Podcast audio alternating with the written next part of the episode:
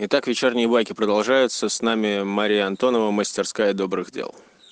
Э, В общем, кажется, это было в 2014 году.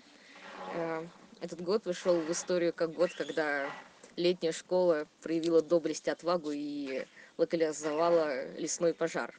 Э, Дело, собственно, было не на территории лагеря, а за территорией, там, где вот напротив КПП через дорогу вот есть вот, вот ле- ле- лесная полянка, вот, и, собственно, какое-то количество доблестных летних школьников увидели э, явное задымление, вот, побежали на эту полянку, увидели, что там просто э, полыхает площадь где-то э, размером 100 на 100 метров или, может быть, даже больше, вот, и дальше, собственно, у нас была мобилизация лагеря, мы сначала мы обезопасили всех школьников от тушения пожара, прогнали их, сказали, что школьники не, на- не, не надо рисковать своим здоровьем, пусть это делают взрослые, вот, э, Собственно, что мы таскали песок, э, таскали воду.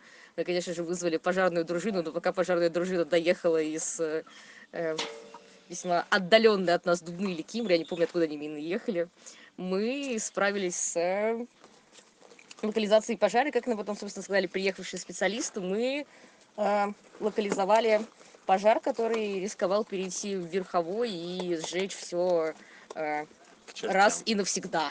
Да.